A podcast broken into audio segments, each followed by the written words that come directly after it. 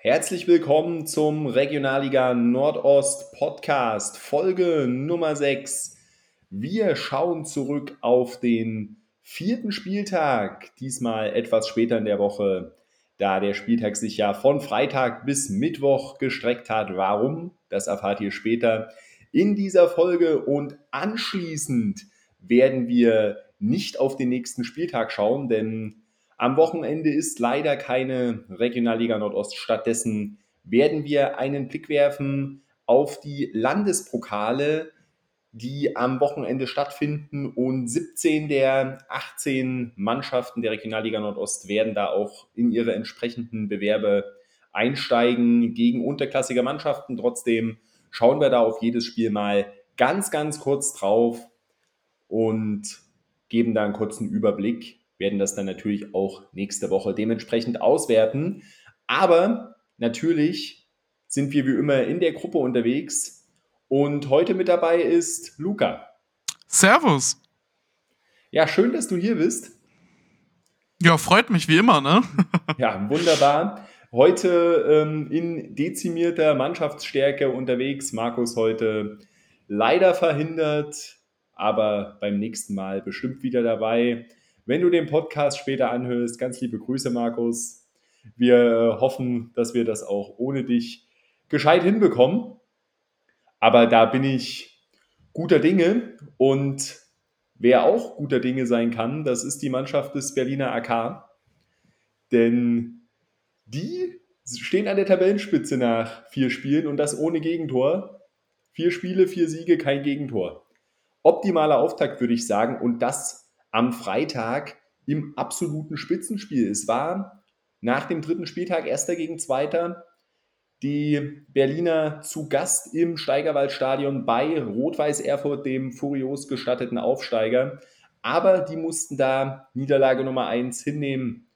Und Torschütze war schon nach elf Minuten Patrick Susek, der Ex-Ingolstädter. Da kannst du doch sicher ein bisschen was zu ihm sagen, Luca, oder?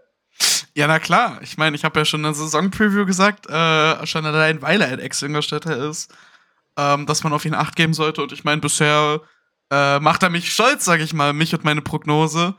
Ähm, verwandelt hat den Freistoß. Gut, man muss halt in dem Fall sagen, der Freistoß war aus einer sehr, ich sag mal, einer größeren Distanz. Äh, Franco Flückiger vom äh, Rot-Weiß Erfurt sieht da nicht gut dabei aus. Aber am Ende ist es das 1-0, am Ende ist es das Siegtor. Und für mich als ähm, Ingolstädter macht das, äh, ist das natürlich toll, ne? Ja, auf jeden Fall. Wobei man sagen muss, das sind eklige Bälle für einen Torhüter, weil da ja ein Spieler des BAK durchaus auf dem Weg in Richtung Ball war, den er noch verlängern wollte, ihn aber auch nicht erwischt hat und damit natürlich auch den Flückiger irritiert hat. Das muss man auch klar sagen. Natürlich macht er da eine super unglückliche Figur, da möchte ich ihn gar nicht rausreden. Aber ja, wie soll man sagen, es sind sehr undankbare Bälle für Torhüter solche. Ja, definitiv. Äh, du sagst es gerade schon, wie gesagt, da hat halt der eine BRK-Spieler irritiert. Dann setzt der Prall halt, äh, der, der Prall auch auf, genau. Setzt der Ball halt eben auch noch auf. Äh, ist eh undankbar für einen Torhüter. Ähm, er sagt es ja selber am Ende des, äh, am Ende des Spiels in einem Interview. Ähm, wenn der Torhüter Fehler macht, ist der Ball halt meistens drin. War halt in dem Fall so. Und sonst ist er ja ein starker Rückhalt. Fehler passieren. Am Ende muss man trotzdem sagen, dass der Freistoß halt auch irgendwo nicht schlecht war. Also den erstmal so aufs Tor zu bringen aus der Distanz mit so, ich sag mal, das war ja kein Kullerball, muss man auch erstmal hinkriegen. Auf jeden Fall, wobei es für mich in der Einstellung, wie man es gesehen hat, eher Zufall als pure Absicht war. Gut getretener Freistoß, aber im Endeffekt war das Ziel, dass irgendjemand den im Optimalfall verlängert. Aber ist natürlich genial, wenn man die Welle, die verlängert werden soll, so tritt, dass sie auch reingehen, wenn niemand rangeht, weil ab und zu funktioniert es. Und das hat Patrick Susek in diesem Fall bewiesen. Hat er richtig gut gemacht und so das 1 zu 0 besorgt.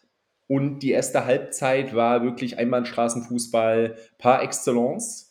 Da kam von Erfurt gar nichts. Aber man muss gleichzeitig auch sagen, Fabian Gerber hat da wohl in der Halbzeit die richtigen Worte gefunden. Im zweiten Durchgang haben sie durchaus noch die eine oder andere Chance gehabt. Und eine, die war natürlich der absolute Wahnsinn. Da möchte ich einfach mal namentlich auch loben den Kollegen Quabe Schulz von BRK, der da ja ein sicher geglaubtes Tor, als sein Keeper auch schon umspielt war, verhindert mit einer Monstergrätsche und den Ball noch ans Außennetz grätscht. Ja. Also man muss halt sagen, in der zweiten Halbzeit hat sich diese Einbahnstraße irgendwie in so eine zweigleisige Strecke verwandelt. Ähm, RWE deutlich besser aus der Halbzeit gekommen mit einigen guten, guten Chancen, wie halt eben auch äh, diese Riesenchance, die du gerade schon angesprochen hast, durch Seidemann. Der macht alles richtig, geht am Torhüter vorbei, schießt halt aufs freie Tor. Ähm, der muss drin sein und dann kommt halt diese riesen, Riesentat, diese Monstergrätsche von Quabe Schulz. Äh, die kannst du halt nicht besser machen und das ist halt, das kommt halt noch dazu. Ich meine, RWE auch danach, meiner Meinung nach, weiterhin eigentlich schon fast die bessere Mannschaft. Aber sie können es halt nicht ummünzen, sie machen den Ball nicht rein. Ähm, und deswegen, meiner Meinung nach, halt der eher glücklichere Sieg für den BHK. Das Spiel hätte genauso gut unentschieden ausgehen können. Das Genick gebrochen hat RWE halt am Ende, dass, dass sie die erste Halbzeit komplett verpennt haben. Auf jeden Fall. Also ich würde aber grundsätzlich sagen, der ist der, also in meinen Augen geht der Sieg in Ordnung würde ich sagen. Denn in den ersten 45 Minuten hat halt nur der BRK gespielt. Und in der zweiten Halbzeit war Erfurt vielleicht leicht besser. Aber die haben da ähm, den Athletikclub nicht irgendwie an die Wand gespielt. Und deswegen geht das grundsätzlich in Ordnung, wobei man auch bei gerade natürlich dieser Top-Shows oder auch nach Ecken wurde es immer mal wieder gefährlich durch Innenverteidiger Manu ja, wenn da einer reinfällt, dürfen sie sich auch nicht beschweren. Aber dann hatten sie eben auch das nötige Spielglück und im Endeffekt muss sich Erfurt da äh, selbst an die eigene Nase fassen. Ja, definitiv. Wie, wie es gerade schon, wie du es ausgedrückt hast, wie ich es auch schon gesagt habe. Am Ende hast du die erste Halbzeit komplett verpennt. Ähm, das Tor war natürlich unglücklich, aber am Ende geht es irgendwo ganz klar in Ordnung. Drei Punkte kommen nicht einfach so. Die werden dir nicht geschenkt. Also am Ende hat es der BAK schon ähm, irgendwo verdient. Ich finde halt aber genauso gut, dass der RWE auch durchaus ein Tor hätte machen können. Aber wie gesagt, hätte, wäre können. Mit haben sie es nicht gemacht und äh, wie du schon sagst, der BHK mit äh, durchaus verdienten drei Punkten auch irgendwo. Genau. Und wer auch nah dran war, ganz nah dran an seinen ersten drei Punkten, das war Tennis Borussia Berlin im Charlottenburg Derby gab es ein 3 zu 3 zwischen TB und Hertha 2 in einem absoluten Wahnsinnsspiel. Markus ist nicht hier. Ich weiß nicht, ob ich jetzt besonders traurig in diesem Moment bin, weil er jetzt seine Victory Laps nicht laufen kann oder ob ich eigentlich ein bisschen froh bin, dass er sie nicht laufen kann. Hm, ich würde da intervenieren und zwar meiner Meinung nach hat, hat Markus kein, äh, kein Recht auf Victory Labs, denn er hat ja einen Sieg äh, für, für Tennis Borussia gecallt, sag ich mal. Äh, mir wurden auch während des Spiels sehr äh, interessante Twitter-Direktnachrichten von ihm ähm, geschrieben. Aber äh, dann kommt halt, halt eben ein boxstarker, ein, ein boxstarker Axakal, macht den Hattrick und äh, so steht's 3-3 ich glaube, Markus hat schon, war schon Laufschuhe am Anziehen, vielleicht hat er auch schon eine halbe Runde gelaufen. Äh, nach dem 3-3 ist er dann, glaube ich, ähm, wieder umgekehrt. Ja, auf jeden Fall. Ähm, Gebe ich dir zum gewissen Punkt recht, aber er hat auch gesagt, er wettet den Fünfer drauf, dass TB das Spiel nicht verliert. Und damit hat er recht behalten. Während ich ihm eigentlich noch nahelegen wollte, dass er das Geld auch hätte anzünden können oder besser natürlich für irgendwelche guten Zwecke spenden ähm, dass das sinnvoller gewesen wäre. Aber damit hat er völlig recht gehabt. Aber rollen wir das Ding mal von vorne auf, würde ich sagen. Wir, äh, es geht mit einem 0-0 in die Pause und dann ähm, in der zweiten Halbzeit gab es dann ordentlich Tore. Ja, da gab es ordentlich. Nimm, nimm, nimm, doch unsere ZuhörerInnen mal mit. Äh, immer gern, immer gern. Ich meine, in der ersten Halbzeit schon TB mit keinem schlechten Start, Tekin. Ähm, glaube ich, damit der Chance, ich weiß es jetzt aber nicht ganz genau, ist ja auch egal. Äh, auf jeden Fall starke Parade direkt am Anfang durch Albers, dem äh, Berliner Torhüter. Na gut, Berliner Torhüter ist ein bisschen vage, dem Hertha Torhüter. Ähm, aber auch starke, starke Chancen von Hertha. Also da ging es wirklich auf und ab. Ich kann mich da an eine Aktion von Ulrich erinnern, wo er sich stark da irgendwie durchtankt, aber am Ende nicht keinen ordentlichen Abschluss findet. Äh, und wie du schon sagst, äh, geht mit 0-0 in die Halbzeit. Ähm, durchaus ansehnlich und dann äh, kommt die, der Auftritt des, des Tekin, sage ich mal, ähm, der das 1-0 macht mit einem sehr, sehr schönen und sehr, sehr starken Freistoß. Ähm, und er macht direkt weiter. Also ich, der Freistoß hat ihm noch nicht gelangt, äh, nachdem er acht Jahre lang für Hertha gespielt hat, auch noch für letzte, in, auch noch in der letzten Saison. Äh, macht er direkt weiter, wo er aufgehört hat. Ähm, holt den Elfmeter raus mit einer sehr, also sehr, sehr schönen Einzelaktion, dribbelt sich dadurch, sämtliche Verteidiger durch. Schon gut, so gut wie frei im Strafraum, wird dann von, von hinten noch ähm, weggesenzt. Gab nur eine gelbe Karte, das möchte ich dazu, äh, dazu sagen. Aber äh, auch dort äh, bleibt er eiskalt, macht den Elfmeter rein und ähm, zu dem Zeitpunkt muss man sagen, TB auch irgendwo verdient 2-0 in Führung. Was natürlich, wie du schon sagst, Markus vorausgesehen hat. Ich nicht. Ich habe äh, vehement bestritten. Aber gut, äh, solche Geschichten schreibt halt eben nur der Fußball. Die, ja. die, die zwei Euro gehen ins Phrasenschwein, das äh, sehe ich auch völlig ein. Rein, aber ähm, was wir halt haben kommen sehen, was Markus nicht hat kommen sehen, wir haben einfach an Ensa Axakal geglaubt, auch wenn wir ihn namentlich nicht erwähnt haben. Und ja, dieses Vertrauen hat er gnadenlos bewiesen und hat die Hertha dann zurückgebracht mit dem Treffer zum 1 zu 2, dann mit dem Elfmeter zum Treffer zum 2 zu 2. Ja, und dann hatte er ja die Chance auf den Hattrick und hat dann den Elfmeter verschossen, den zweiten. Wobei man da auch dazu sagen muss, ich weiß nicht, ich glaube, ich hätte den nicht gegeben, den zweiten Elfmeter. Ich habe da den Kontakt nicht wirklich gesehen. Ja, es ist eine schwierige Entscheidung. Ähm, ich finde, irgendwo kann man den geben, irgendwo nicht. Es ist irgendwie, es ist schwierig. Ähm, ich glaube, zu einer anderen strittigen Elfmeter-Szene kommen wir noch. Ähm, das äh, werden wir mal so, so stehen lassen, sage ich mal. Auf jeden Fall gibt er ihn und man muss sagen, der Elfmeter war wirklich nicht gut. Der setzt den am Tor vorbei. Äh, aber passiert halt auch mal. Äh, so und so vergibt er halt erstmal vorerst den Hattrick. Ja, und dann, ähm, äh, TB lässt sich davon nicht aus der Ruhe bringen.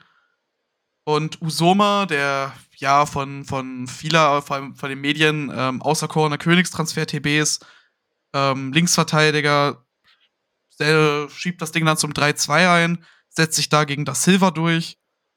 Ähm, da denkt man schon, TB hat's. Äh, wie gesagt, Markus hat schon seinen Laufschuh angezogen, die Victory Labs, der war völlig bereit, hier zu laufen. Und dann kommt dann doch noch mal Ensa Axakal, der sich gedacht hat, zwei Tore reichen nicht. Ähm, und ich meine, wie er das dritte Tor macht, ist halt spektakulär. 90. Minute plus eins. Äh, Ecke wird in den Strafraum reingeschlagen. Und der Mann denkt sich, ich und Kopfbälle? Nein. Der Mann macht einen Seitfallzieher und schweißt das Ding zum 3-3 rein. Und da muss man halt sagen, dann herzlichen Glückwunsch. Das war äh, echt klasse Treffer. Und das rundet dieses Spiel auch irgendwie ab, weil das war einfach ein, ein hervorragendes Spiel und äh, Werbung für die Regionalliga Nordost. Auf jeden Fall ähm, absolutes Wahnsinnsspiel.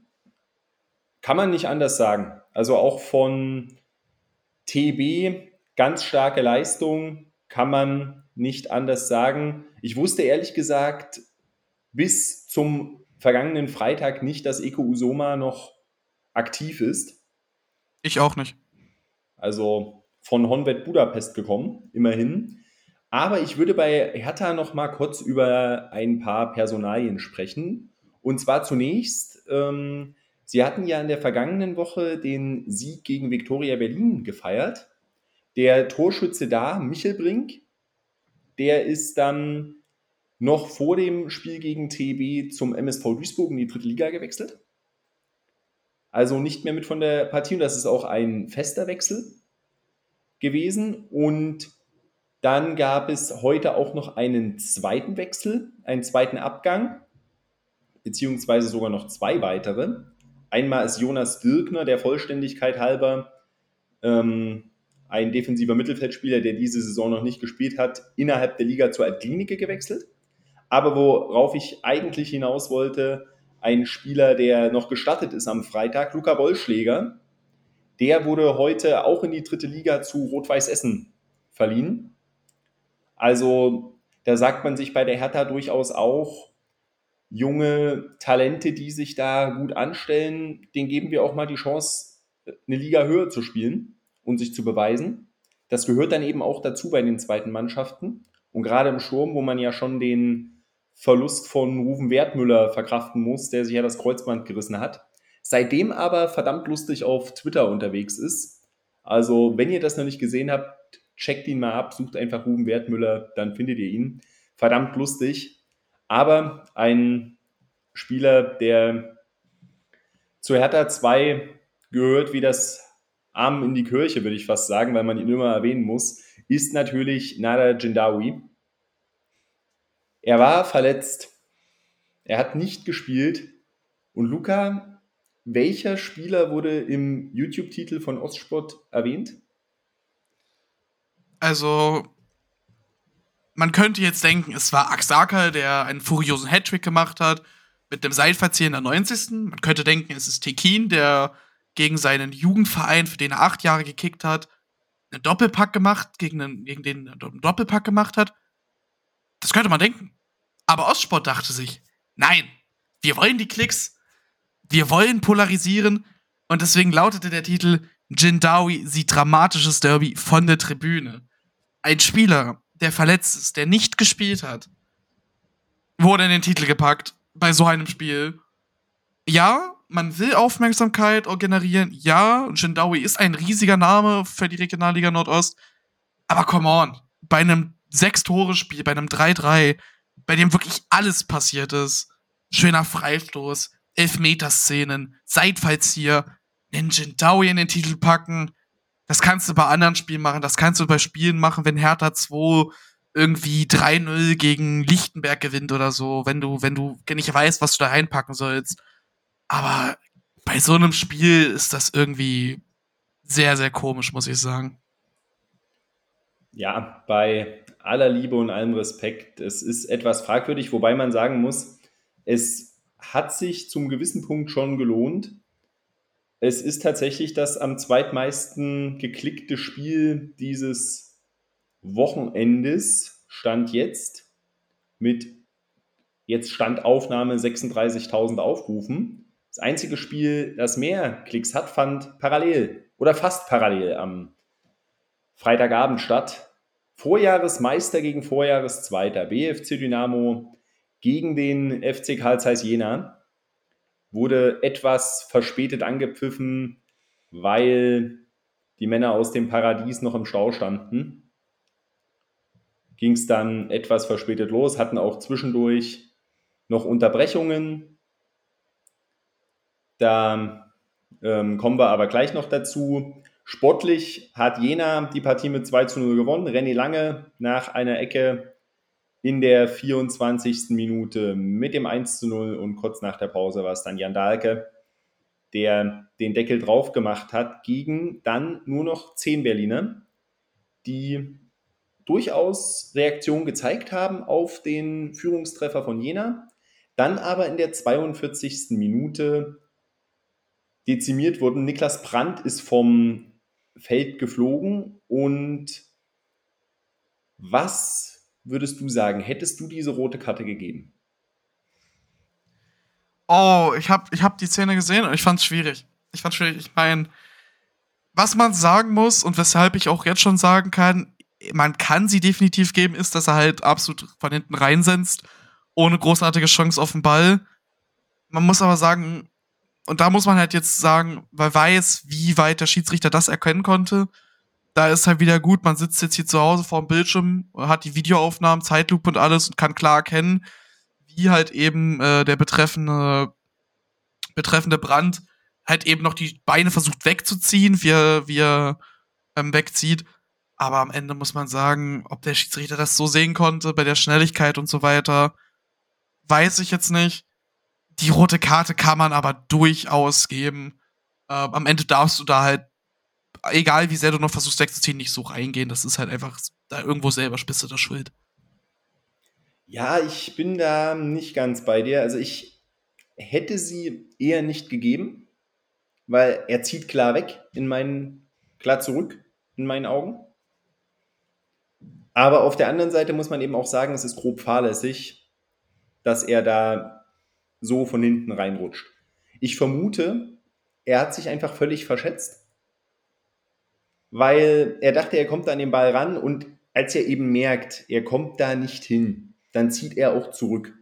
Da war nirgendwo die Absicht da, einen Spieler zu verletzen. Das ist völlig klar.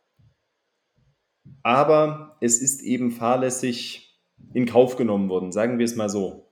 Ja, da gebe ich dir recht. Ich meine, dass er, dass er den Spieler nicht verletzen wollte, ist ganz klar, weil sonst hätte er nicht so weggezogen, wie er weggezogen hat. Äh, dann wäre wär er einfach weiter geradeaus, hätte er einfach reingesenzt und äh, ohne Rücksicht auf Verluste. Hat er nicht gemacht, hat versucht es wegzuziehen, hat es ja auch irgendwo getan. Ähm, aber am Ende nimmt das in Kauf, auch wenn er sich verschätzt hat. Absicht war es bestimmt nicht, das möchte ich ihm gar nicht unterstellen.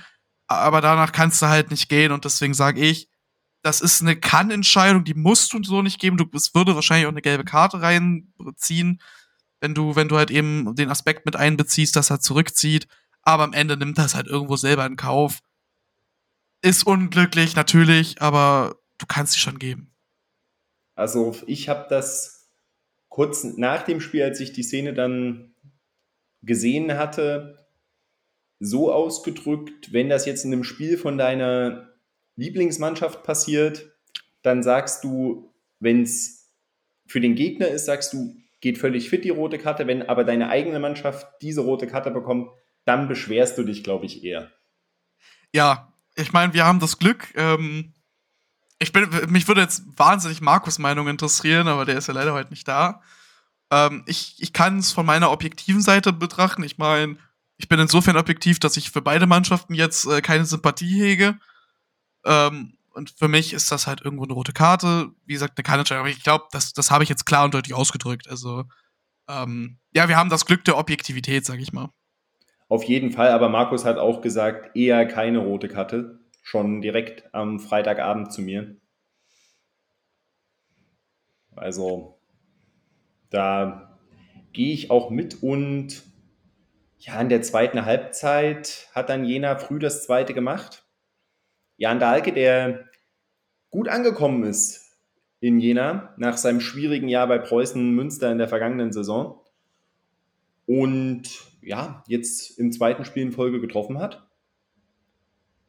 Und danach, ja, dann kann man eigentlich sagen, ist es mehr oder weniger so ein bisschen dahin geplätschert. Ja, ich meine, was man, was, was man noch definitiv äh, sagen sollte, Jena mit Chancen plus in der ersten Halbzeit haben einige gute Chancen. Das 1-0 hast du ja schon angesprochen, durch René Lange nach einer Ecke, durch ein Kopfballtor. Insofern interessant, dass René Lange nun wirklich nicht ins Kopfballungeheuer ähm, zählt, mit seinen, ich glaube, 1,78 ist er. Begünstigt natürlich dadurch, dass Hamroll da komisch rauskommt und irgendwie, ja, den muss er eigentlich irgendwo haben, aber ja, ist schwierig. Sieht da meiner Meinung nach nicht so gut aus. Ähm, nach dem 1 ist dann der BFCL eben wach geworden, mit guten Chancen, hat er versucht zu antworten. Ja, und dann kommt halt die rote Karte, die wir gerade schon durchgesprochen haben, bricht dem BFC halt irgendwo das Genick. Äh, in der Halbzeit dann, das kann man auch noch erwähnen, es kam dann die Krawalle der Fans noch, die sich da irgendwie gegenseitig, äh, die dann irgendwie in den Innenraum gelangt sind aus beiden Fanlagern.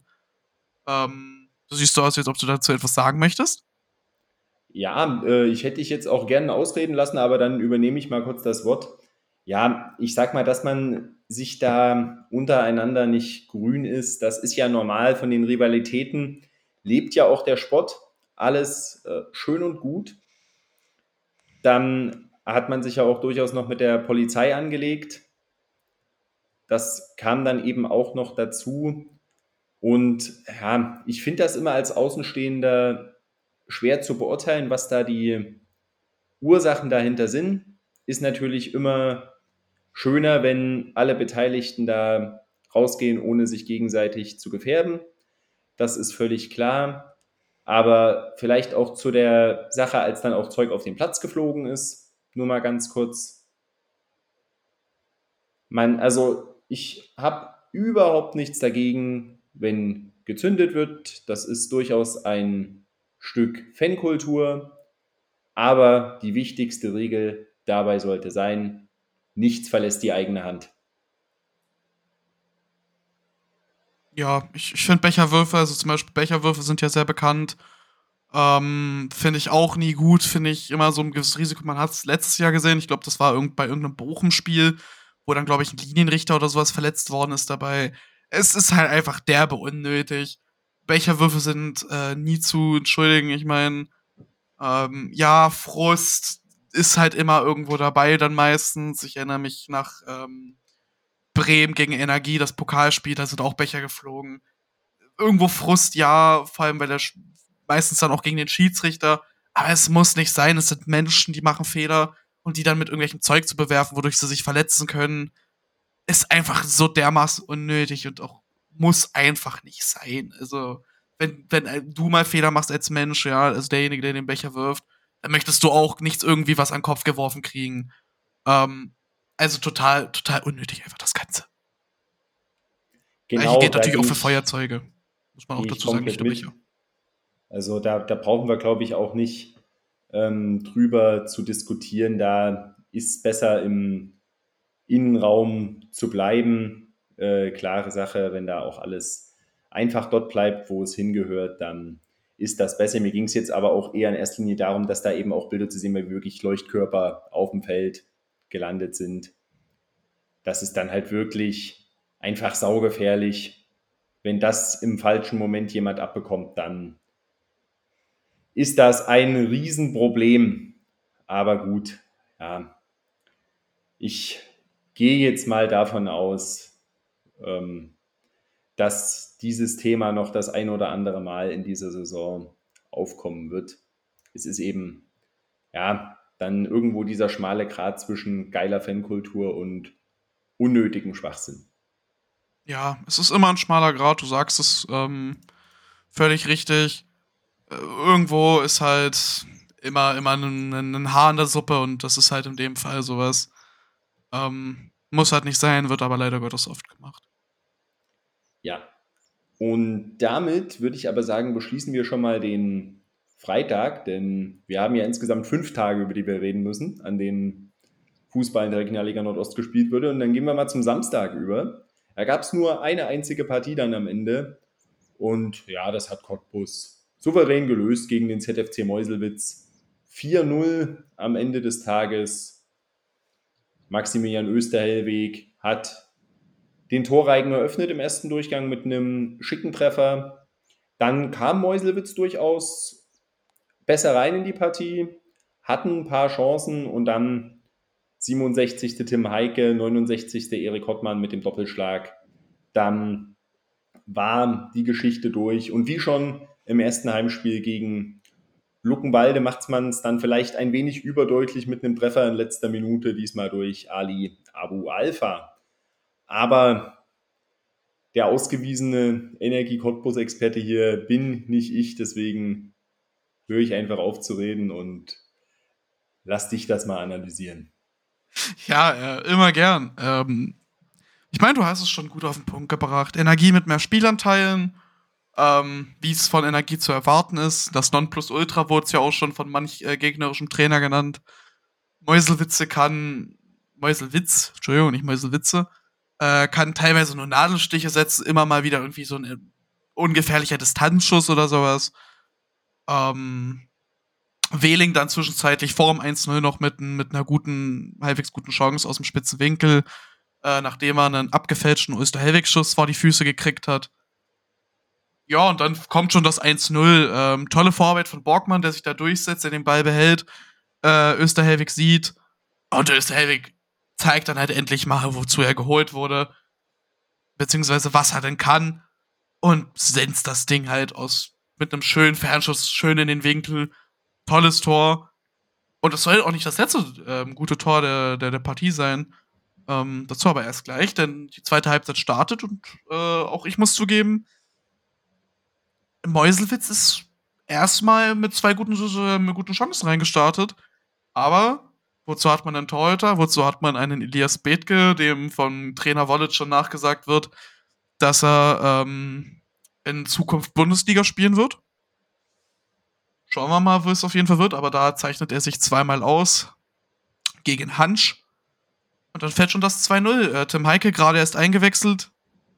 Mal wieder mit einem absoluten Sonntagsschuss von der rechten Strafraumkante.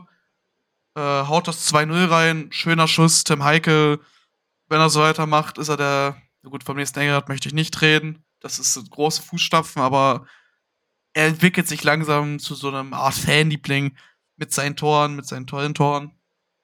Auch mit seiner Mentalität irgendwo. Weil wenn er auf dem Platz steht, dann weißt du, dass das was geht, dass was ist. Ja, äh, dann das 3-0 durch ähm, Hottmann. Äh, Vorarbeit von einem von Hasse, der sich da irgendwie im Strafraum durchtankt, durchsetzt, an die Grundlinie geht, reinflankt, damit irgendwie den, den Meuselwitzer Torhüter so ein bisschen überrascht. Am Langpfosten steht dann eben Hoffmann und der überspringt den, den Meuselwitzer Verteidiger, aber sowas von eiskalt, schiebt das 3-0 rein.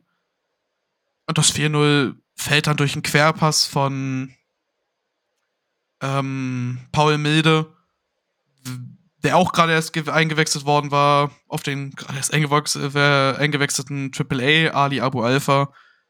Gerade 83 Sekunden auf dem Platz und äh, macht das 4-0. Am Ende muss man sagen, es ist ein verdienter Sieg für Energie. In der Höhe ist er zu hoch, das muss man auch irgendwo sagen. Denn so gut war Energie nicht, so schlecht war Meuselwitz nicht. Aber es sind unterm Strich drei Punkte, drei verdiente Punkte.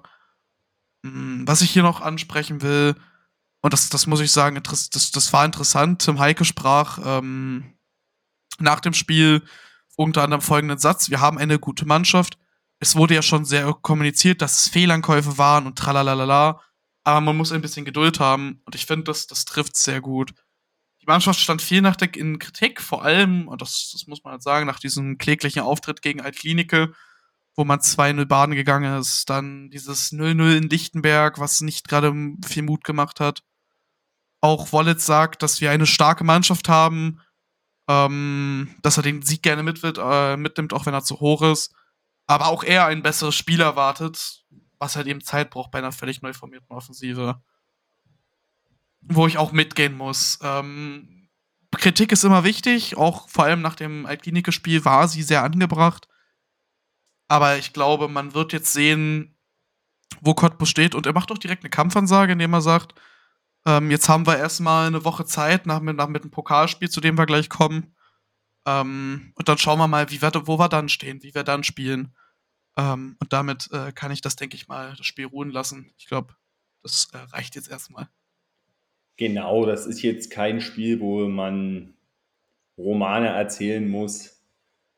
Denke, alles Wichtige habt ihr jetzt gehört. Und dann gehen wir mal zum Sonntag. Und am Freitag dachte sich der BRK, wir schießen mal ein direktes Freistoßtor. Tennis Borussia Berlin dachte sich, wir schießen uns mal ein direktes Freistoßtor. Dann dachte sich Chemie Leipzig am Sonntag, ja, Mannschaften, die ein direktes Freistoßtor schießen, das ist langweilig. Wir machen gleich mal zwei. Ja, das haben sie gut gemacht. Also Philipp Wendt macht einen guten, macht einen guten Freistoß, Torwart chancenlos, schön ins Eck. Wo man auch da sagen muss, also wie die Mauer steht, wie der Torhüter steht, das ist auch irgendwie nicht gerade gut äh, abgestimmt, aber mei, passiert. Schöner Freistoß war es trotz alledem. Ähm, das 2-0 fällt dann durch Mader. Äh, nach dem abgefälschten Pass quer durch den Strafraum muss Mader dann nur noch reingrätschen, den Ball. Ja, da kommt das 3-0. Äh, das ist halt auch wieder ein direktes Freistoßtor. Drei Leute stehen dran. Und äh, wie soll es auch anders sein? Der Ex-Cottbusser Florian Brückmann, Bruder von Felix Brückmann, ähm, macht das 3-0 durch einen tollen Freistoß. Also, das, das war definitiv ein Wochenende der schönen Tore. Ähm, und dazu gehören auch diese zwei Freistöße. Ja, und dann steht es nach 73 Minuten 3 zu 0 für Chemie und alle dachten sich, ja, ist vorbei das Ding. Ja, vielleicht fällt noch ein viertes, aber mehr wird ja nicht mehr passieren. Und Lichtenberg dachte sich so, nö. Wir machen noch mal mit. Und dann kam zunächst das 1 zu 3 durch Olu Vaseunla Adekunde, der seinen Debüttreffer erzielt hat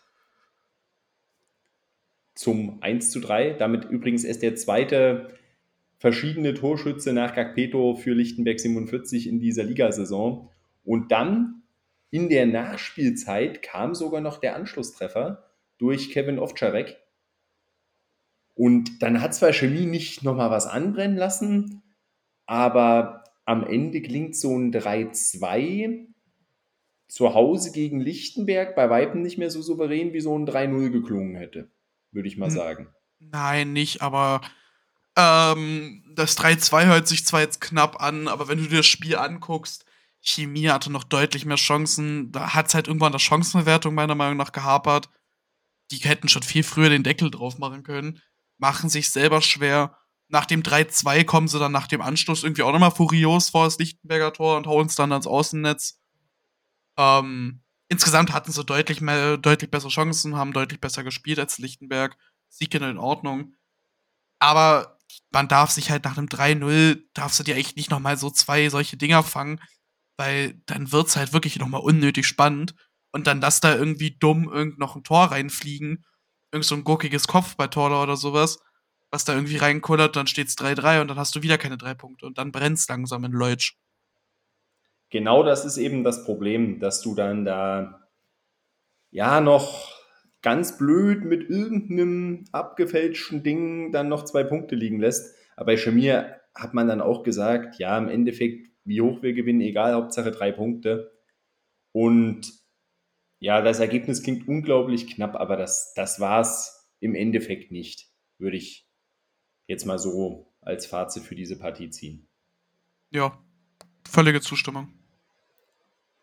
Genau, und das ist ein gutes Stichwort, denn sowohl ergebnistechnisch als auch in einigen Spielsituationen war es richtig brenzlig in der Partie zwischen Viktoria Berlin und dem SV Babelsberg 03. Die Gäste konnten sich am Ende durch einen Treffer von Daniel Frahn aus der ersten Halbzeit durchsetzen. Aber zur gesamten Geschichte des Spiels gehört deutlich mehr, Luca. Genau. Ähm, fängt gut an. Daniel Frahn direkt mit einer Riesenchance nach zwei Minuten. Insgesamt Babelsberg wirklich wahnsinnig dominant. Ähm, mit einigen guten Chancen spielen Victoria am Anfang wirklich an die Wand, kann man schon fast sagen.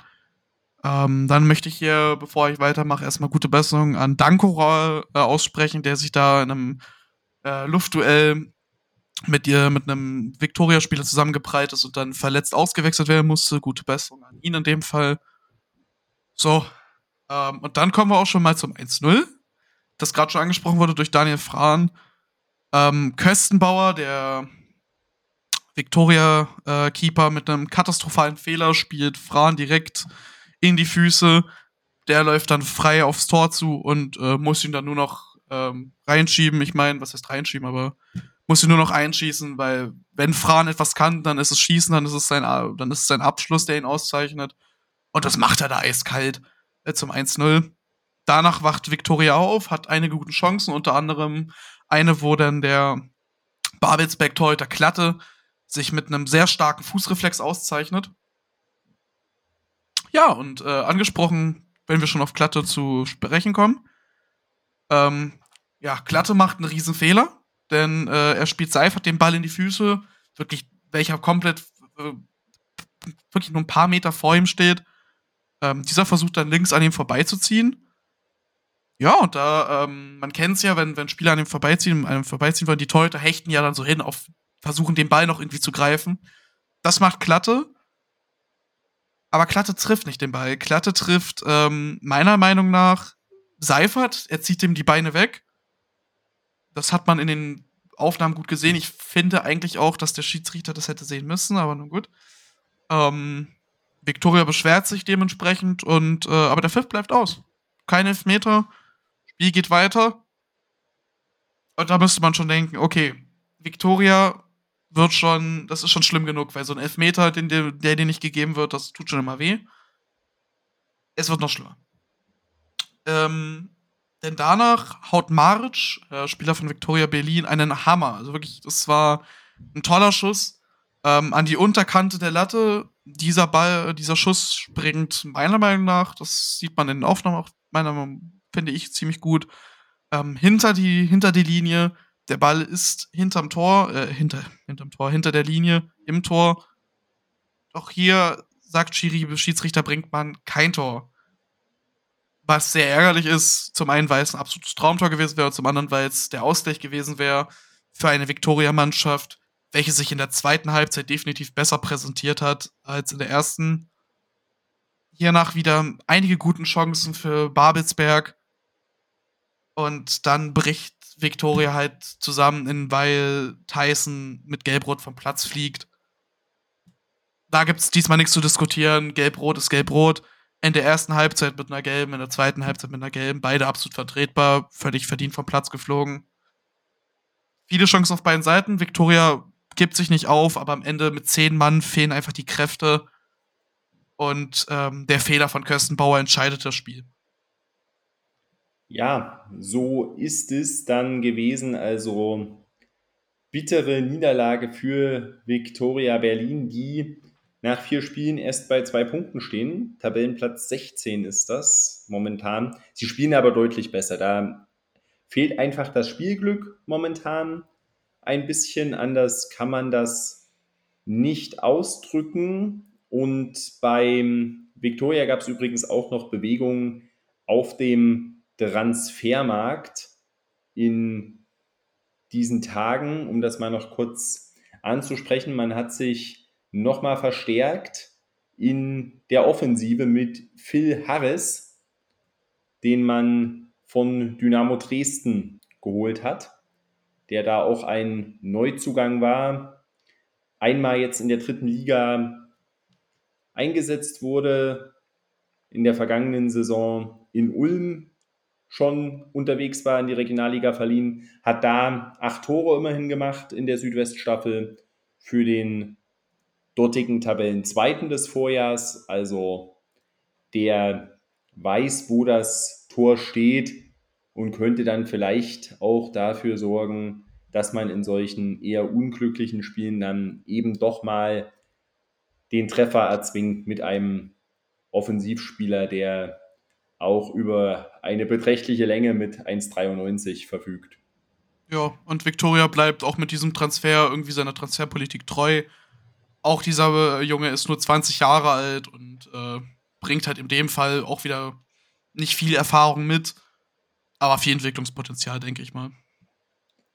Auf jeden Fall. Und unsere ganz aufmerksamen ZuhörerInnen haben vielleicht schon gemerkt beim Spiel von Chemie Leipzig, Manasseh Eschel hat nicht getroffen. Der hatte an den ersten drei Spieltagen immer getroffen. Dann war jetzt nur die Frage, Osman Atigan, der hat auch an den ersten drei Spielen immer getroffen. Da ist jetzt die Frage, hat er es geschafft, viermal in Folge zu treffen? Und die Antwort lautet ebenfalls nein.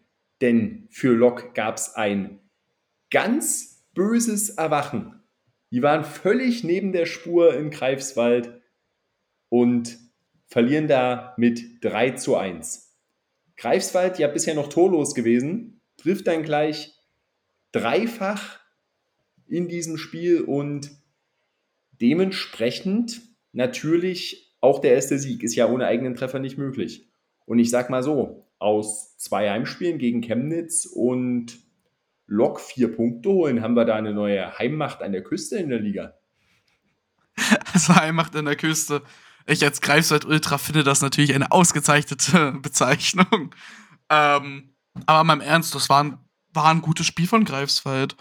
Äh, gehen mit, äh, mit einer durch, durch, ein, durch äh, einen, einen, Schuss aus der Drehung nach einer Ecke von Karkboom direkt mit 1-0 in Führung, wo man sagen muss, Lok verteidigt das katastrophal, da war viel zu viel Platz im Strafraum. Karkboom kann da fast völlig frei zum Abschluss kommen. Völlig unnötig das Ganze, aber na gut. Passiert.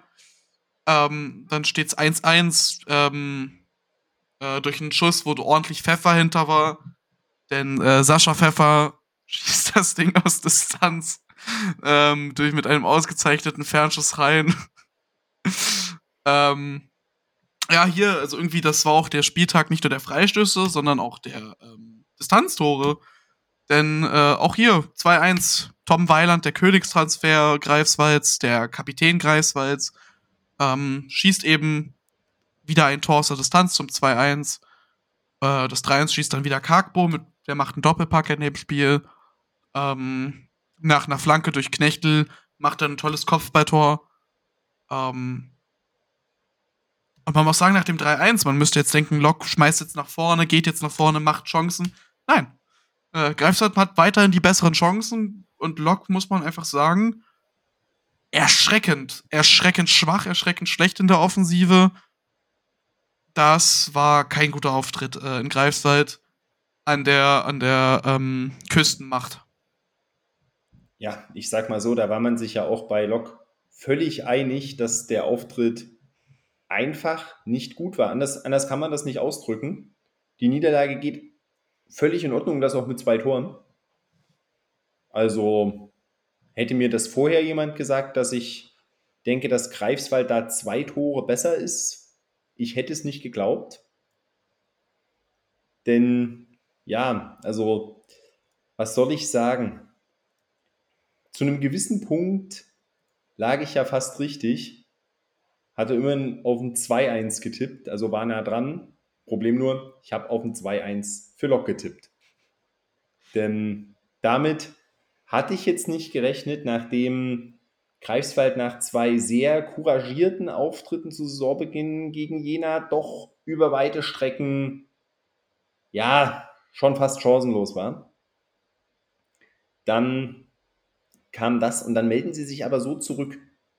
Und das bekräftigt mich in dem, was ich seit Saisonbeginn sage, Greifswald wird da unten im Abstiegskampf nichts zu suchen haben. Die hatten jetzt wirklich vier ordentliche Gegner.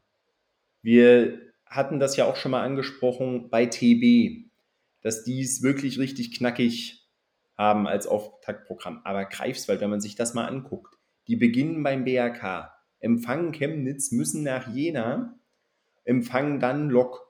Also das ist schon sehr, sehr hart. Die ersten ja. vier Spiele. Und da als Aufsteiger vier Punkte rauszuholen, das ist bockstark. Wenn ich jetzt, jetzt wage ich mal einen Hot Take, auch wenn der mir komplett um die Ohren fliegen kann, wahrscheinlich sogar wird, weil ich ihn jetzt bringe.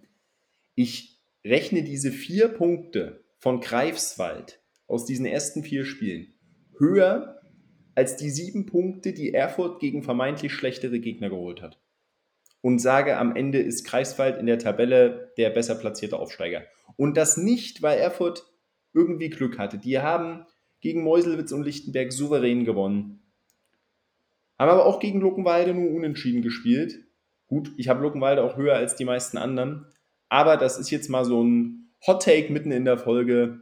Greifswald landet am Ende der Saison vor Erfurt, aber beide werden locker die Klasse halten. Entspannt. Ja, dem ist äh, wenig anzufügen. Ich meine, ich habe immer noch 1-1 getippt. Also ich habe keinen Sieg für Lok gehabt, aber gut, man hat Greifswald das gewonnen, das muss man Respekt und Anerkennung. Ich muss sagen, ich schließe mich dem, dem äh, Hottech tatsächlich an. RWE, also Erfurt hat halt jetzt diese Aufstiegseuphorie völlig mitgenommen gegen diese kleinen Gegner, hat seit ein, ich möchte nicht dankbares Auftaktprogramm sagen, weil am Ende sind es immer noch Aufsteiger und das andere sind, ähm, sage ich mal, schon etwas etabliertere Regionalligisten. Aber trotzdem hatten sie ein einfacheres ähm, Greifswald äh, Auftaktprogramm als Greifswald Himmel, Herrgott. Und äh, auch, ich gebe dir da völlig recht. Also ich finde, Greifswald vier Punkte sind mehr wert als die von, von Erfurt irgendwo ähm, sind höher anzusehen und ich glaube auch, dass Greifswald durchaus das Potenzial dazu hat, vor RWE am Ende der Saison zu landen. Ähm, weil lass mal diese Aufstiegseuphorie bei, bei Erfurt verfliegen, dass die jetzt mal ein, zwei Spiele noch verlieren hintereinander und dann sieht es doch schon etwas anders aus. Ja, genau. Deswegen sage ich das aber nur, um das nochmal hier für alle festzuhalten. Das ist eindeutig pro Greifswald dass ich ihnen viel zutraue. Auch Erfurt ist ein guter Aufsteiger. Also da sind zwei Teams dazugekommen, die zumindest in den ersten Wochen die Liga durchaus bereichern. Während man ja manchmal sich auch so denkt, bei Aufsteigern, bei allem Respekt, ja, da geht es nur darum, irgendwie die Klasse zu halten. Selbst dafür bräuchte es ein Wunder. Das haben wir in diesem Jahr nicht. Das sind Erfurt auch vom Namen her und Greifswald aber auch vom Kader her im Endeffekt zwei etablierte Regionalligisten, die da mit reingekommen sind. Und dementsprechend wird es für andere Mannschaften schwieriger. Beispielsweise Germania Halberstadt. Die waren neben Tennis Borussia Berlin nach den ersten drei Spielen eine der Mannschaften mit null Punkten. TB hat den Punkt geholt gegen Hertha 2 und dann dachte sich wahrscheinlich schon am Freitagabend jeder, dann überholt TB Halberstadt, denn die holen doch nichts gegen Chemnitz. Ja, Justin Eilers sagt, wir holen hier doch was. Justin also, Eilers hat Nein gesagt, ja, könnte man auch sagen. Ja, also er braucht jetzt nur noch 14 Tore, um meine sehr, sehr optimistische Prognose noch zu erfüllen. Ja, wird immer noch knapp. Ich sag mal so, er hat jetzt in einem von drei Spielen getroffen. Wenn er das über die Saison durchzieht, hat er elf Tore damit. Könnte ich leben, aber schauen wir mal. Und insgesamt war das ein Spiel, das hätte ich so nicht erwartet. Jetzt denkt man sich Halberstadt Chemnitz 1-1, okay. Wahrscheinlich hat Chemnitz das ganze Spiel gedrückt und irgendwo am Anfang oder am Ende fliegt halt ein Konter rein oder irgendwas und dann verteidigt Halberstadt das auch gut. Nö, der Punkt geht völlig in Ordnung. Das war, ja, ich würde es jetzt mal sagen, eine recht ausgeglichene Partie. Ja, definitiv. Ich meine, angesprochene Eilers ähm, hätte auch durchaus die Chancen gehabt, mehr als ein Tor in dieser Partie zu machen.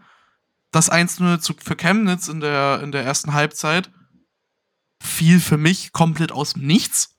Also, das war, hat sich nicht angedeutet, das Ganze. Äh, in der zweiten Halbzeit starten sie dann besser rein. Halberstadt hat aber auch weiterhin gute Chancen. Ähm, der angesprochene Eilers steht frei vorm Tor in der 69. Minute, aber Jakubo fällt. Das 1-1 dann fällt nach einer Ecke. Äh, Malina, eingewechselter ähm, Spieler für Halberstadt, kommt frei im, zum Abschluss. Jakubo, Jakubov mit einer sehr, sehr starken Parade, das muss man dazu sagen. Ähm, und dann äh, aus kürzester Distanz äh, wuchtet äh, Eilers den Nachschuss über die Linie. Ostsport betitelte das Ganze als Hasstreffer wo auch immer das herkommt. Und äh, danach ist Chemnitz auch geschockt nach dem 1-1 und äh, keine gefährlichen Aktionen kamen wirklich mehr zustande. Ja, auf jeden Fall. Der Ball flog ja nur knapp am Kopf von Jakub Jakubow vorbei, der da wirklich vorher brillant pariert hat. Das war bockstark. Und ich bin froh, dass der Ball am Kopf vorbeigeflogen ist. Denn äh, das hätte wirklich wehgetan. Justin Ellis, der da aus wenigen Metern einfach komplett drauf gezimmert hat. Wie gesagt, Halberstadt hatte vorher Chancen, genug Chancen, auch schon vorher zu treffen. Und dann hat er sich gesagt, so jetzt muss das Ding aber rein mit aller Gewalt. Und das hat er dann auch in die Tat umgesetzt. Und somit haben alle Mannschaften nach vier Spieltagen schon gepunktet in der Regionalliga Nordost. Germania Halberstadt dann einfach dadurch dass sie Montag gespielt haben als letztes, stehen jetzt eben auf dem 17. Tabellenplatz, aber ich finde, wir müssen noch mal kurz über den Chemnitzer FC reden. Ja, sie stehen auf dem vierten Tabellenplatz. Sie haben acht Punkte geholt aus den ersten vier Partien. Der Treffer von Eilers war das erste Gegentor in der noch jungen Saison. Das sieht alles ganz gut aus. Man hatte einen überzeugenden Auftakt gegen TB, man hat den BFC Dynamo zu Hause geschlagen, aber gleichzeitig hatte man auch zwei völlig uninspirierte Auftritte in der Fremde. In Greifswald, das war 0-0, wie es im Lexikon steht. Und das in Halberstadt war auch wirklich nicht berauschend in einer Partie, wo man grundsätzlich sagen würde, da muss Chemnitz die bessere Mannschaft sein. Was ist da das Problem? Ich kann es ja ehrlich gesagt nicht sagen. Also, weil an sich hat Chemnitz wirklich eine schlagfertige Truppe zusammen. Aber irgendwie, ja, ich kann mich ja noch an das Spiel gegen TP erinnern, das war ja furios, das hätte ja Chemnitz, was weiß ich, für hoch gewinnen können. Ähm, gut, TB zu dem Zeitpunkt äh, hatten sie auch noch nicht so ein Spiel, da konnten sie auch noch kein Spiel machen wie gegen, gegen Hertha 2. Äh, BFC Dynamo dann auch irgendwie gewonnen. Aber du sagst es 0-0 gegen Greifswald, das war schon kein guter Kick. Äh, jetzt das Spiel gegen Germania, wo man wirklich einfach, also ich mein's, ich mein's ernst, du gehst völlig aus dem Nichts. Äh, 1 in Führung durch Stagge, äh, der ähm, letzte Saison von, von Union Fürstenwalder gekommen ist. Äh, diese Saison, Entschuldigung, vom, die sind ja abgestiegen. Und, und dann kriegst du völlig verdient das 1-1. Also ich, ich würde echt gern sagen, woran es liegt, aber ich kann es ehrlich gesagt selber nicht sagen. Die Offensive kommt irgendwie nicht richtig in den Tritt, habe ich das Gefühl. Und stark ist das Ganze nicht. Also, das waren jetzt wirklich zwei alarmierende Auftritte und vielleicht ähm, hilft da diese Pokalpause, nenne ich es mal, vielleicht ein bisschen da mehr Ordnung reinzubringen und vielleicht noch ähm, das Ganze, die ganze Spielidee auch etwas mehr zu festigen, sodass solche Horrorauftritte in Chemnitz äh, nicht mehr zu bestaunen sein müssen auf jeden Fall einen Punkt, den man da, denke ich, durchaus anführen muss, wenn man über die Probleme beim CFC redet, ist die Verletzung von Tobias Müller, einem Führungsspieler im Mittelfeld, der jetzt eben einige Wochen mit einer Verletzung ausfällt. Auch natürlich gute Besserung an dieser Stelle. Aber das nimmt dann der Mannschaft natürlich auch die Stabilität. Aber bevor wir gleich zum letzten Spiel kommen, weil das zum Thema Chemnitz auch noch ganz gut passt, das zeigt uns wieder, wie wir es schon auch vor der Saison gesagt haben, wie dieses DFB-Pokalspiel gegen einen Fußball-Bundesligisten täuschen kann. Chemnitz mit überragender Leistung gegen Union Berlin. Union ist jetzt Tabellenzweiter in der Bundesliga. Ja, auch die haben nur vier Spiele gespielt. Auch Cottbus mit einem sehr, sehr beherzten Auftritt gegen Werder. Es ist jetzt spielerisch auch noch nicht das Gelbe vom Ei, muss man ehrlicherweise so sagen. Da kann man sich dann eben ja doch täuschen. Und bei Jena dachte man sich so, ja, man hat 1-0 verloren, besonders viel ging nicht zusammen und da läuft es mit dieser jungen Mannschaft bisher richtig gut, sehr unbekümmert und ja, erfolgreich auch. Das heißt also, der Pokal hat seine eigenen Gesetze und man kann einfach so einen Auftritt da nicht vergleichen mit dem, was in der Liga passiert. So, zwei Euro jetzt für dich ins Phrasenschwein, äh, für das eigene Gesetze. Ähm, ja, ich meine, was man dazu sagen muss, also, ähm, im Pokal Chemnitz gegen Union, Cottbus gegen Bremen, das waren beides Mannschaften, wo Chemnitz und Cottbus halt in der Lage waren, die das Spiel machen zu lassen. Man selber musste nicht das Spiel machen das ist halt, als, als Energie oder als Chemnitz ist es halt anders, wenn die Gegner Lichtenberg, Halberstadt oder sei es Greifswald heißen, obwohl ich Greifswald nicht unbedingt dazu gehört, ähm, wo man das Spiel selber machen muss, weil ein Lichtenberg sich zum Beispiel halt einfach mal denkt, gut, wir setzen uns halt hinten rein und das macht, machen sie dann halt auch gut. Oder halt Klinike, die halt gegen Cottbus immer einen sehr kompakten Fußball spielen und nicht unbedingt das Spiel machen das klappt halt und äh, das ist halt der Unterschied. In, Im einen kannst du dich selber, bist du die unterlegene Mannschaft. Ähm, du kannst nicht verlieren, sag ich mal. Ähm, du kannst nur gewinnen. Und in der Regionalliga wiederum bist du halt äh, der hochhaushohe Favorit, hast eine riesige Erwartungshaltung, musst das Spiel machen. Das ist halt der Unterschied in dem Ganzen. Ne? Aber klar, ähm, und genau deswegen darf man sich von solchen Pokalleistungen nicht zu sehr äh, auf, gut, auf Neudeutsch hypen lassen, äh, sonst kann, geht das ganz schnell nach hinten los. Dieser Fehler ist mir vielleicht nach, nach dem Spiel gegen Bremen unterlaufen. Eben, aber man lernt ja auch dazu. Und dann dachten wir uns schon in der vergangenen Woche, okay, das Halberstadt Chemnitz-Spiel musste auf den Montag verschoben werden. Dann endet der Spieltag halt einen Tag später. Aus Sicherheitsgründen kann man in dem Fall dann nicht ändern. Aber dann, ja, wurde noch eine Partie noch weiter nach hinten verschoben auf den Mittwoch, denn der FSV Luckenwalde hätte am Wochenende schlichtweg nicht antreten können gegen die VSG Altklinike. Sie wissen nicht warum, aber es hat die gefühlt gesamte Mannschaft mit irgendeiner Magen-Darm-Krankheit erwischt. Erst am Montag konnte man wieder anfangen zu trainieren. Am Mittwochabend gab es dann die Partie gegen Altklinike und dann holt die Mannschaft, die kaum trainiert hat, bei einer der spielerisch stärksten Mannschaften der ersten Spieltage ein Unentschieden. Davon war ich wirklich beeindruckt. Ja, ich auch. Ähm, noch zum Magen-Darm-Virus. Auf Twitter gab es ein paar ganz lustige Kommentare dazu, unter anderem, äh, dass Ingo Kalisch das Ganze als taktisches Mittel eingesetzt hätte, statt das Spiel zu verlegen zu lassen. Äh, muss ich sagen, fand ich ja sehr amüsant, das Ganze. Ähm, Shoutouts an die betreffenden Twitter-User. Äh, kommen wir zum Spiel. Ähm, das Spiel war in dem Fern interessant, dass äh, Altlinike furios reinstartet, ähm, aber kein Tor erzielt. Luckenweiler war gefühlt an der Anfangsphase in den ersten Minuten noch komplett in der Kabine. Lag wahrscheinlich halt, wie gesagt, daran, dass äh, statt man auf dem, statt man, dass man trainiert hat, er auf dem Klo saß. Ähm, Mai. Passiert in der Kreisliga auch ab und zu. Ähm, ja, das 1-0 fällt dann irgendwie so komplett aus dem Nichts für Luckenwalde. Also das kam dann auf einmal so. Äh, was man aber sagen muss, das war ein toller Pass von Hellwig, der der Becker in der Strafraummitte sieht. Ähm, und Becker schiebt dann die Kugel ähm, gegen die Laufrichtung von Betke, dem Altlinie-Torhüter, ein.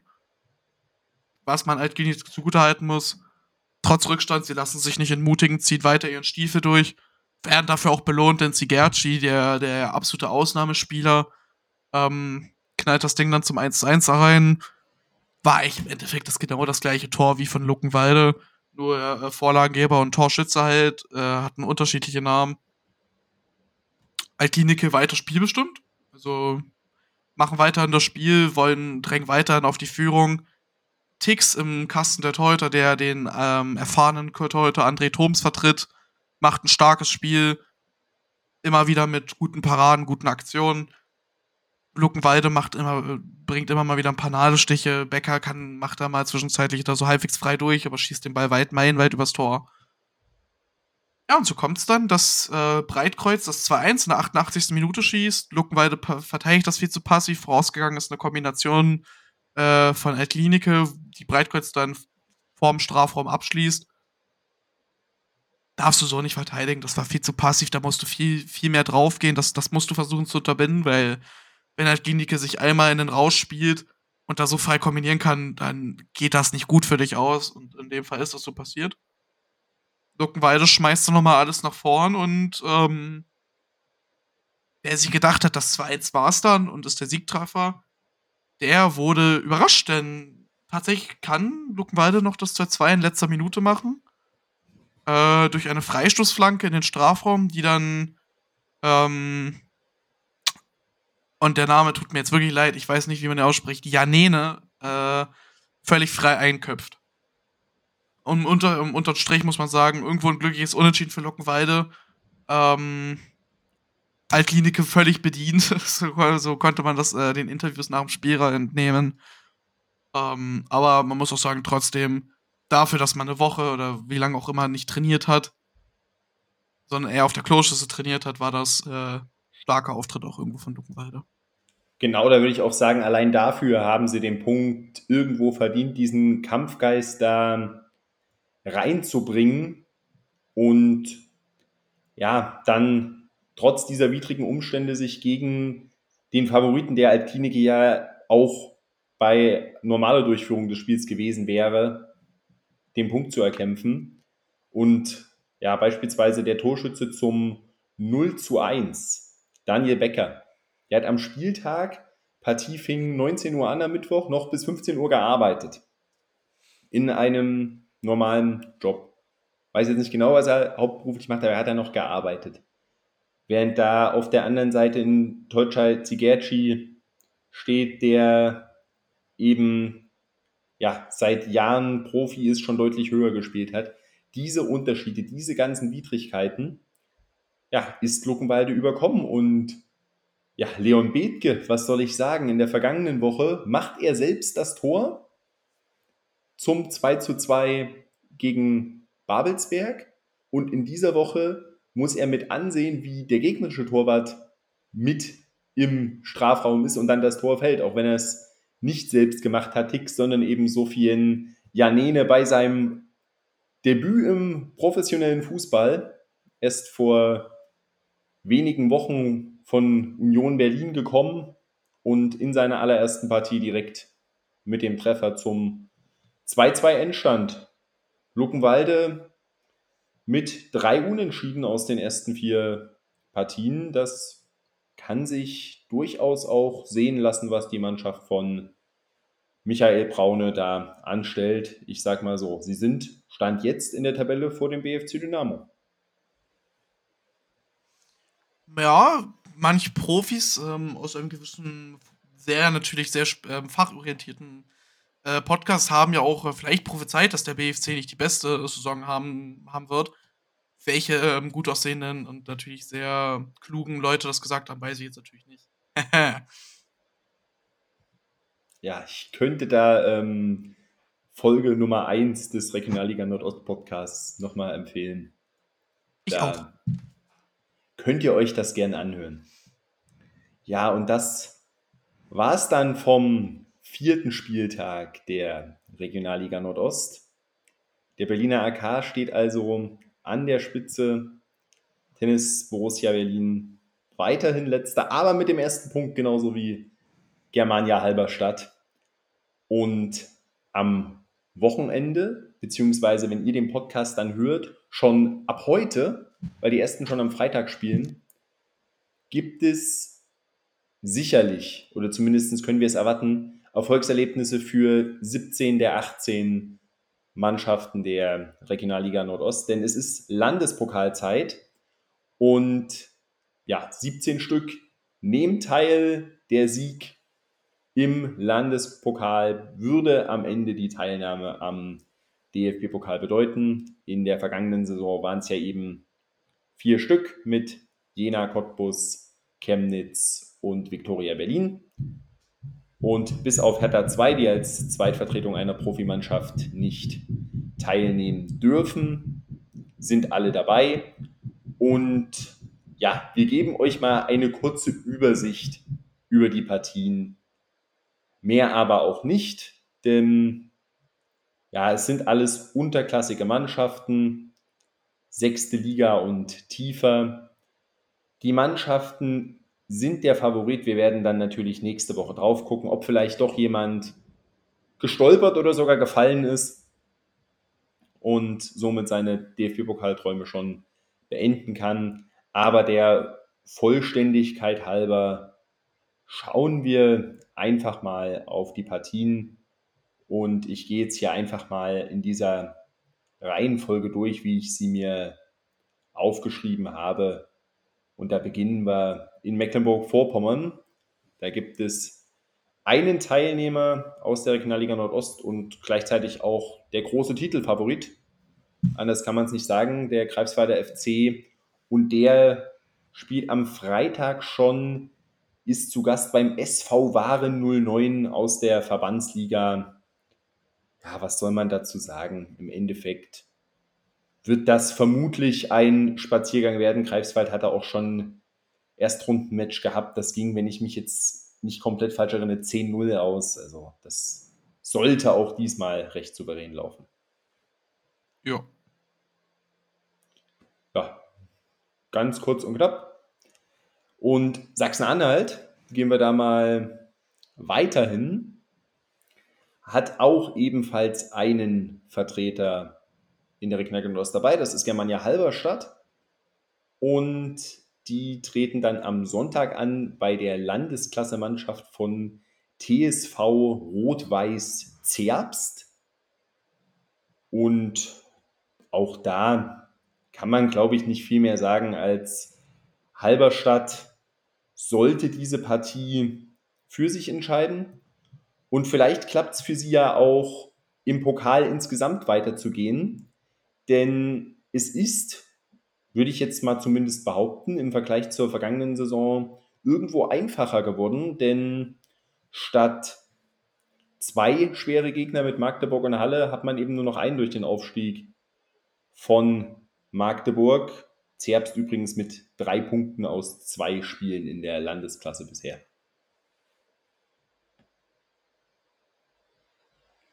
Genau, und dann äh, gehen wir mal weiter nach Sachsen. Da haben wir dann insgesamt drei Mannschaften. Alle spielen am Sonntag und Lok Leipzig spielt gegen einen Namen, den man zumindest kennt aus der Vergangenheit. Borea Dresden, die ja auch höherklassig unterwegs waren unter diesem Namen in der Vergangenheit, mittlerweile in der Landesklasse Ost in Sachsen aktiv. Saisonstart ist super geglückt, ersten drei Spiele gewonnen, Tabellenführer. Aber glaubst du ernsthaft dran, dass Lok da stolpern könnte? Ich meine, der Pokal hat seine eigenen Gesetze und im Fußball ist ja immer alles möglich ja, die, das Geld geht in den ins Phrasenschwein. ähm, aber ich, ich glaube ganz ehrlich nicht. Also klar, Lok jetzt kommt aus keinem guten Spiel gegen Greifswald. Aber das, ich glaube nicht, dass Borea Dresden ja, nur ansatzweise Dresden, ach, Dresden, äh, Lok gefährlich werden kann und glaubt, da ähm, kommt man ohne Probleme weiter.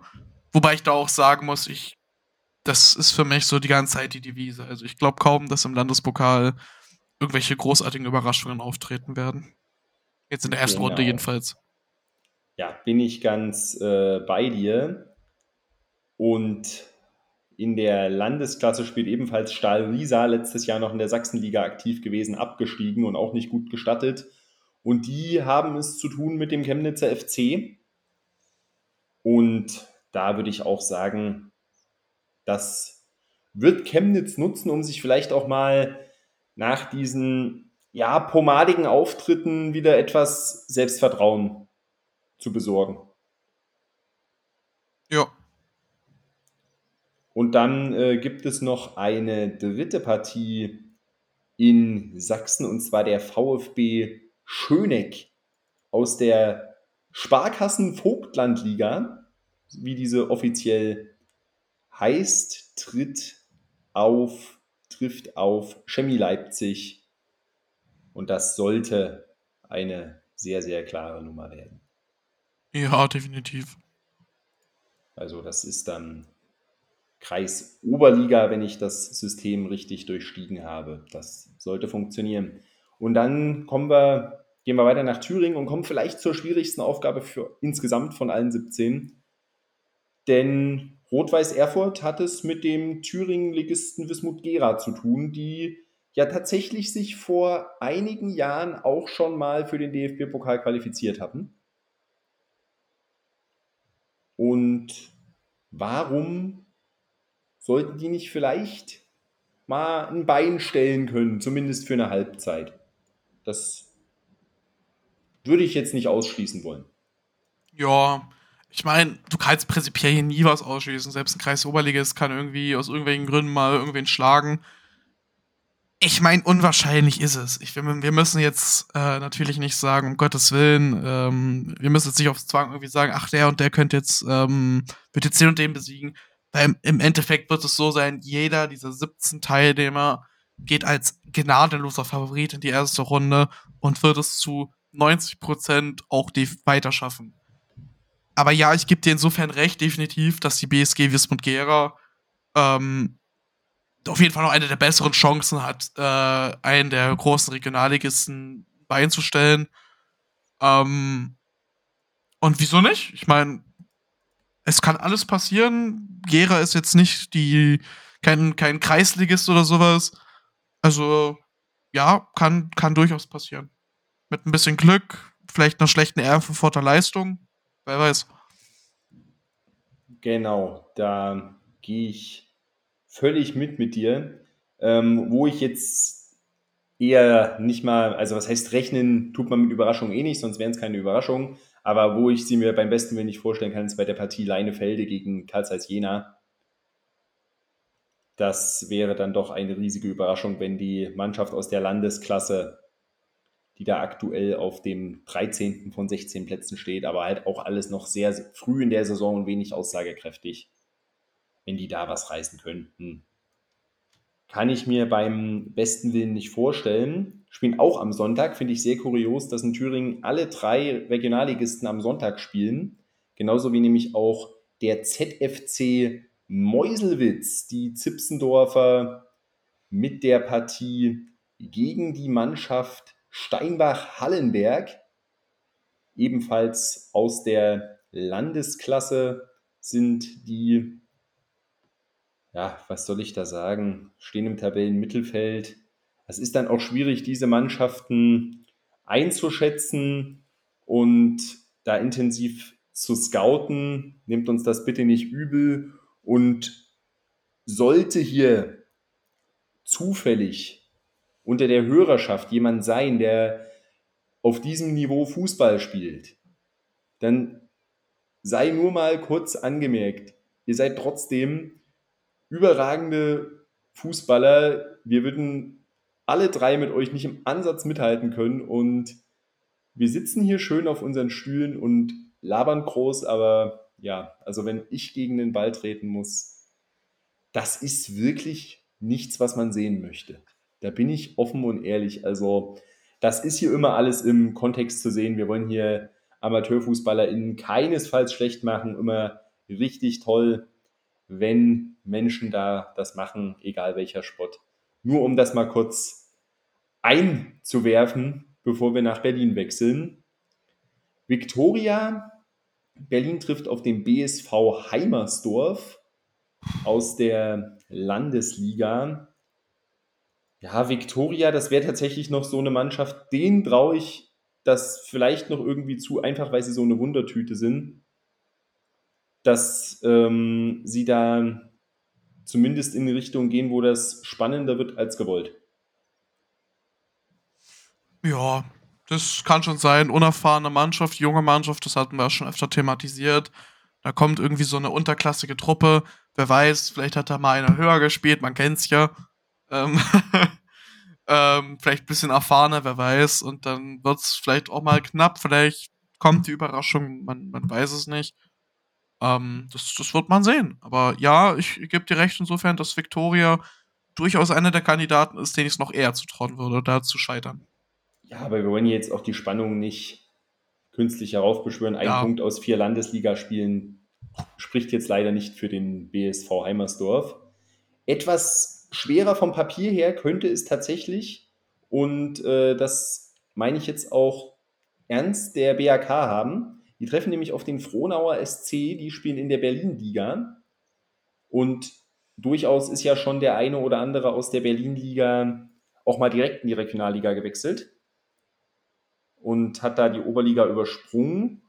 Und das ist dann, glaube ich, sowas, wo du dir in der ersten Runde, wo du dir so einen ja, entspannten Nachmittag irgendwo auf einem Dorfplatz wünschst, beziehungsweise in Berlin trotzdem auf einem kleinen Fußballfeld, nicht das Traumlos. Nein, definitiv nicht. Also äh, Berlin-Liga ist, äh, ich meine, ganz Berlin irgendwo als Pokal ist etwas undankbar, weil da halt einige äh, Mannschaften in der, in der niedrigen Klasse rumtümmeln, die halt alle irgendwo Fußball spielen können, die alle irgendwo wissen, was, was sie tun. Äh, und insofern muss man halt sagen, das könnte durchaus interessant werden, ja.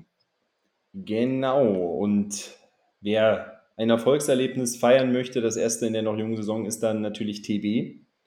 Die sind zu Gast bei Schwarz-Weiß Neukölln. Ebenfalls ein Landesligist sind auch erst in die Landesliga aufgestiegen.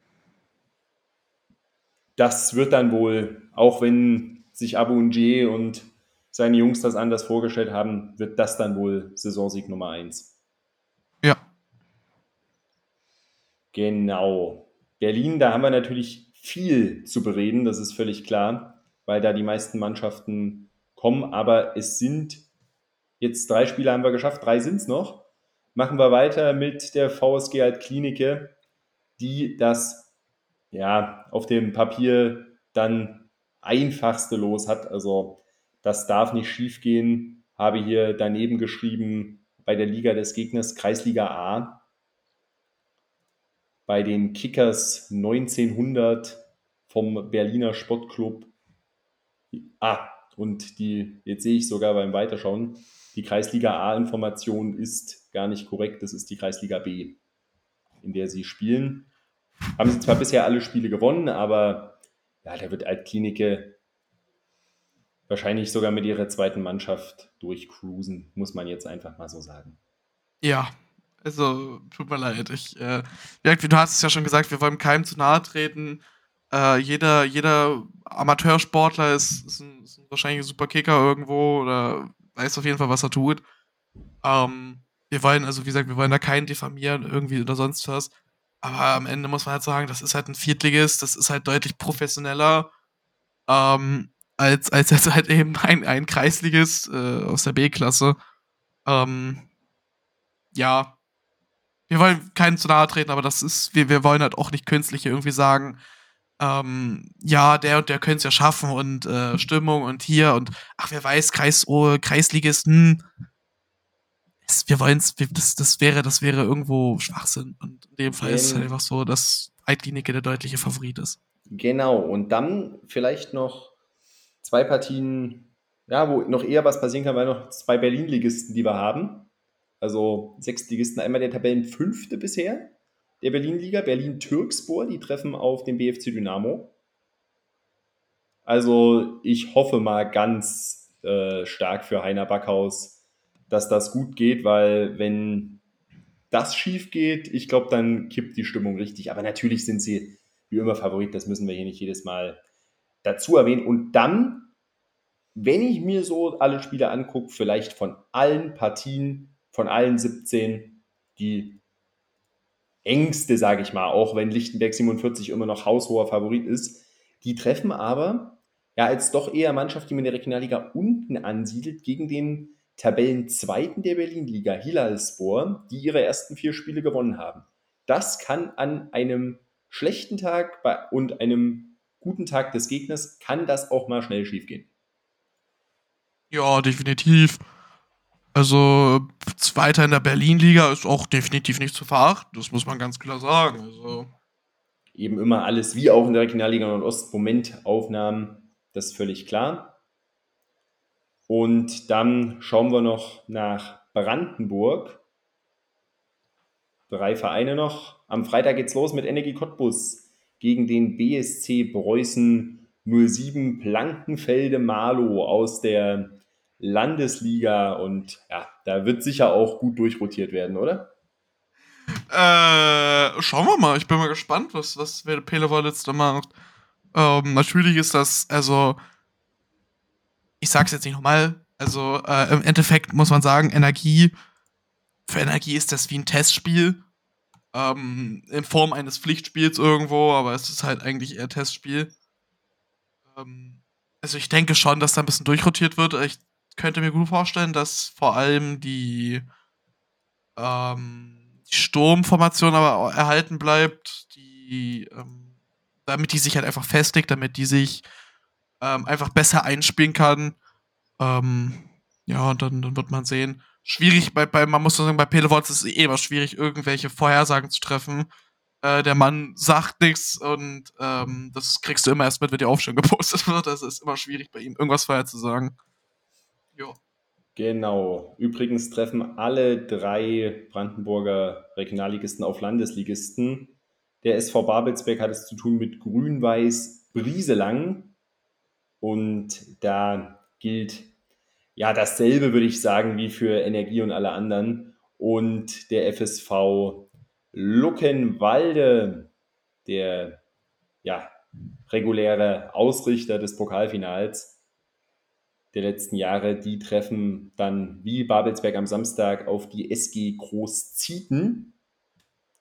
Und das sind dann die Partien, ich sag mal so, wir rechnen erstmal auf dem Papier mit 17 Spielen von Regionalligamannschaften und 17 Siegen. Aber schnell ist jemand gestolpert. Ob das passiert, das hört ihr spätestens nächste Woche hier, würde ich mal sagen.